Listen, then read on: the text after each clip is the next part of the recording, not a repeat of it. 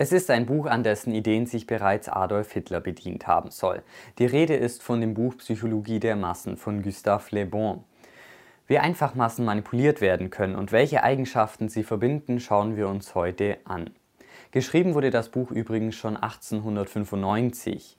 Deshalb muss man vieles natürlich auch im Kontext der Zeit sehen, beispielsweise wenn Gustave Le Bon den Begriff Rasse benutzt. Normalerweise versteht man unter dem Begriff Masse eine große Anzahl von Menschen, die aus einem beliebigen Grund zusammengekommen sind.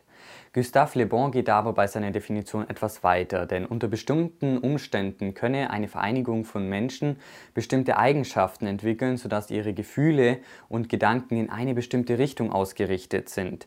Die persönlichen Charaktereigenschaften rücken dann eher in den Hintergrund und spielen eigentlich keine Rolle mehr.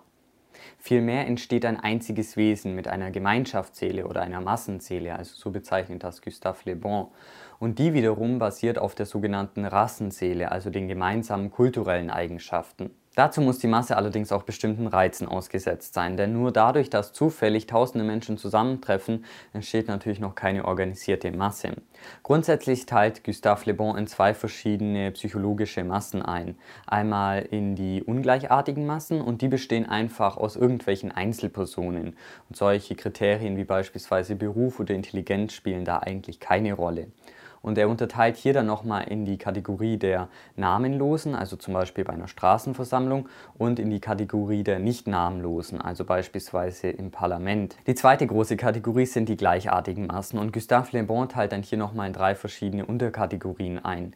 Also einmal in Sekten, also das können religiöse Sekten sein, aber beispielsweise auch politische Sekten. Und das Besondere bei einer Sekte ist, dass die Mitglieder natürlich auch grundsätzlich erstmal verschieden sind, allerdings werden sie durch ein Band der Überzeugung mit miteinander verbunden. Die zweite Kategorie sind Kasten und eine Kaste zeigt laut Gustave Le Bon den höchsten Organisationsgrad einer Masse. Denn dadurch, dass die Mitglieder ähnliche Berufe haben, haben sie meistens auch ähnliche Lebensverhältnisse oder einen ähnlichen Bildungsstand. Und ein Beispiel dafür wäre die Priesterkaste. Die dritte Kategorie sind die Klassen. Und in einer Klasse haben die Menschen einfach ähnliche Ideen oder Lebensverhältnisse. Also Gustave Le Bon nennt beispielsweise die Klasse der Bürger oder der Bauern. Natürlich kann eine Masse komplett unterschiedliche Eigenschaften haben, beispielsweise je nach Art der Masse oder auch nach der Nationalität. Auf diese Besonderheiten geht Gustave Le Bon auch ein, beispielsweise indem er über die verbrecherischen Massen schreibt. Das schauen wir uns dann noch kurz am Ende an. Zuerst geht es aber mal um die Gemeinsamkeiten. Der erste wichtige Punkt ist, dass die Massen ihre Wirkungskraft unbewusst ausüben. Das liege laut Le Bon einfach daran, dass der Gebrauch von Vernunft für uns Menschen noch zu neu sei. Und deshalb lassen wir uns sehr stark von Gefühlen, Ideen und Gewohnheiten treiben. Dabei besitzen die meisten Menschen aber ähnliche Leidenschaften, Gefühle und Triebe und die vereinigen sich dann in der Gemeinschaftsseele. Dadurch ist die Masse allerdings auch sehr wandelbar, was sie sehr schwer regierbar macht. Wie reizbar und triebhaft eine Masse ist, hängt von der jeweiligen Nationalität ab, so der Autor. Und je weniger eine Masse zu vernünftigen Überlegungen fähig ist, desto höher ist ihr Tatendrang. In der Masse stellt sich auch schnell ein Gefühl der unüberwindbaren Macht ein, denn das, was man als Einzelner niemals schaffen würde, scheint in der Masse plötzlich möglich. Durch eine gewisse Anonymität schwindet auch das Verantwortungsbewusstsein. So kann es dann auch passieren, dass ein liebevoller Vater in der Masse zum Mörder wird. Trotzdem können die Massen sehr sittlich sein, also damit ist einfach sowas wie Ergebenheit oder Uneigennützigkeit gemeint. Die Massen können also auch sehr strenge moralische Grundsätze annehmen. Also beispielsweise, dass nach einem Mord die persönlichen Gegenstände des Opfers nicht mitgenommen werden, sondern fein säuberlich auf dem Tisch abgelegt werden. Die geistige Übertragung sorgt in der Masse dafür, dass jedes Gefühl und jede Handlung übertragbar ist. Das kann dann sogar so weit gehen, dass der Einzelne die Wünsche der Masse über seinen eigenen Selbsterhaltungstrieb stellt und sogar dazu bereit wäre, sich für die Masse zu opfern. Der Mensch ist in der Masse also sehr beeinflussbar. Le Bon spricht davon, dass der Einzelne in der Masse wie hypnotisiert ist und sich damit auch seinen eigenen Handlungen gar nicht mehr unbedingt bewusst ist. Der Einzelne wird in der Masse also zum Automat, zum Triebwesen, zum Barbar. Das Ganze hängt allerdings natürlich davon ab, unter welchem Einfluss die Masse steht. Denn oft verbindet man Massen immer mit Verbrechen, allerdings kann eine Masse auch heldenhaft sein.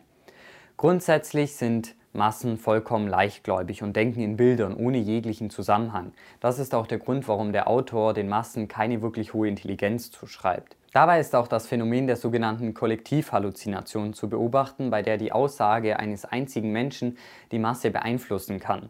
Le Bon berichtet beispielsweise von dem Fund einer Kinderleiche, die zuerst von einem anderen Kind identifiziert wird und danach bestätigen die Mutter und auch andere Menschen die Aussage des Jungen. Nach einigen Wochen dann allerdings die Erkenntnis. Bei der Kinderleiche handelte es sich tatsächlich um eine komplett andere Person. Kollektivbeobachtungen seien also sehr gefährlich, so die Folgerung des Autors. Und deshalb seien Geschichtsbücher auch eher reine Fantasiewerke. Generell seien die Gefühle der Massen sehr einfach und sehr überschwänglich. Deshalb müsse ein Redner, der die Massen mitreißen möchte, sehr starke Ausdrücke benutzen, gestützt durch Behauptung, Wiederholung und Übertragung. Es ist also wichtig, Bilder im Kopf der Menschen zu erzeugen. Nur dadurch lassen sich die Massen mitreißen. Und dazu müssen die Informationen in sehr einfacher Form aufnehmbar sein. Und das erreicht man nicht mit Beweisen, Logik oder mit der Wahrheit. Ein geschickter Redner verknüpft ähnliche Dinge, selbst wenn sie nur einen oberflächlichen Zusammenhang haben, und zieht aus Einzelfällen vorschnell Verallgemeinerungen. Ein Beispiel gefällig?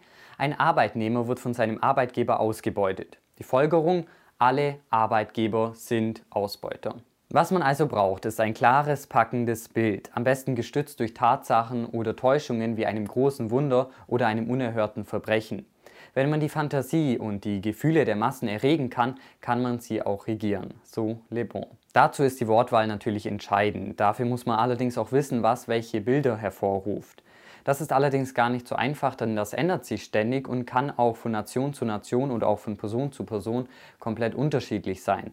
Beispielsweise kann man unter dem Begriff Demokratie mehr Staat verstehen, der eben für mehr Gleichheit sorgt.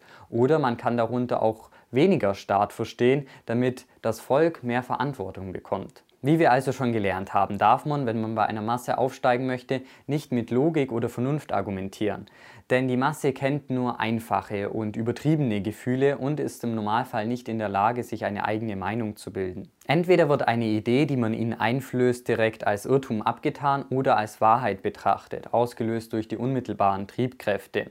Neben diesen flüchtigen Ideen, die sich eben sehr schnell ändern können, gibt es auch noch einige bestimmte Grundideen, wie beispielsweise religiöse Glaubenssätze, die sich oft über mehrere Generationen hinweg entwickelt haben und die nur sehr schwer, also beispielsweise durch eine Revolution, zu ändern sind. Dafür sind die mittelbaren Triebkräfte verantwortlich, die durch die folgenden Faktoren beeinflusst werden.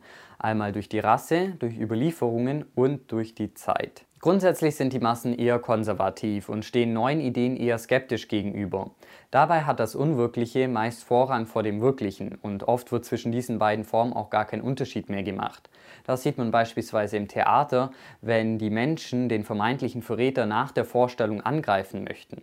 Also gut, dass bei Netflix und Co. die Schauspieler nicht direkt greifbar sind. Deshalb sind die Massen auch sehr erregbar für religiöse Gefühle. Also damit ist einfach die Anbetung eines vermeintlich höheren Wesens gemeint, sowie die Furcht vor der Gewalt, die diesem Wesen zugeschrieben wird. Deshalb unterwerfen sich die Menschen auch meist einfach blind, ohne das Ganze überhaupt zu hinterfragen.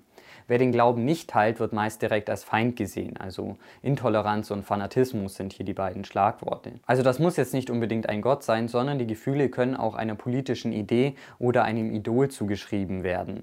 Laut Le Bon gilt generell, entweder ist man für die Massen ein Gott oder man ist nichts. Für eine Masse sei ein Führer auch unbedingt notwendig, denn ansonsten sei sie gar nicht in der Lage, sich selbst zu führen, so der Autor.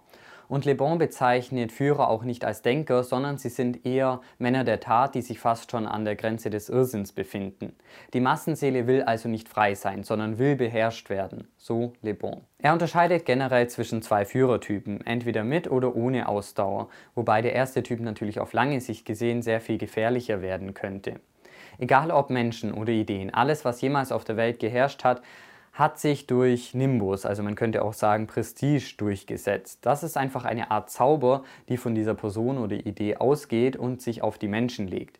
Allerdings kann Misserfolg auch dafür sorgen, dass dieser Nimbus auch sehr schnell wieder abklingt. Das waren jetzt erst einmal grob umrissen einige Gemeinsamkeiten von Massen. Allerdings gibt es natürlich auch noch spezielle Eigenschaften, die nicht bei allen Massen auftreten.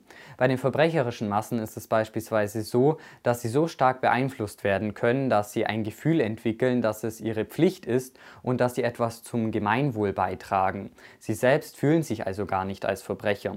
Le Bon berichtet beispielsweise von Massenschlechtern, die eine Auszeichnung oder eine Belohnung gefordert haben. Dabei nehmen die Massen auch zwei Rollen ein, nämlich die des Richters, aber auch die des Henkers. Jetzt ist es nur so, dass nicht nur der Verstand der Massen sehr beschränkt ist, sondern auch ihr Rechtsgefühl. Denn teilweise wird dann einfach der Berufs- oder der Gesellschaftsstand herangezogen, also dass dann direkt einfach alle Adeligen verurteilt werden.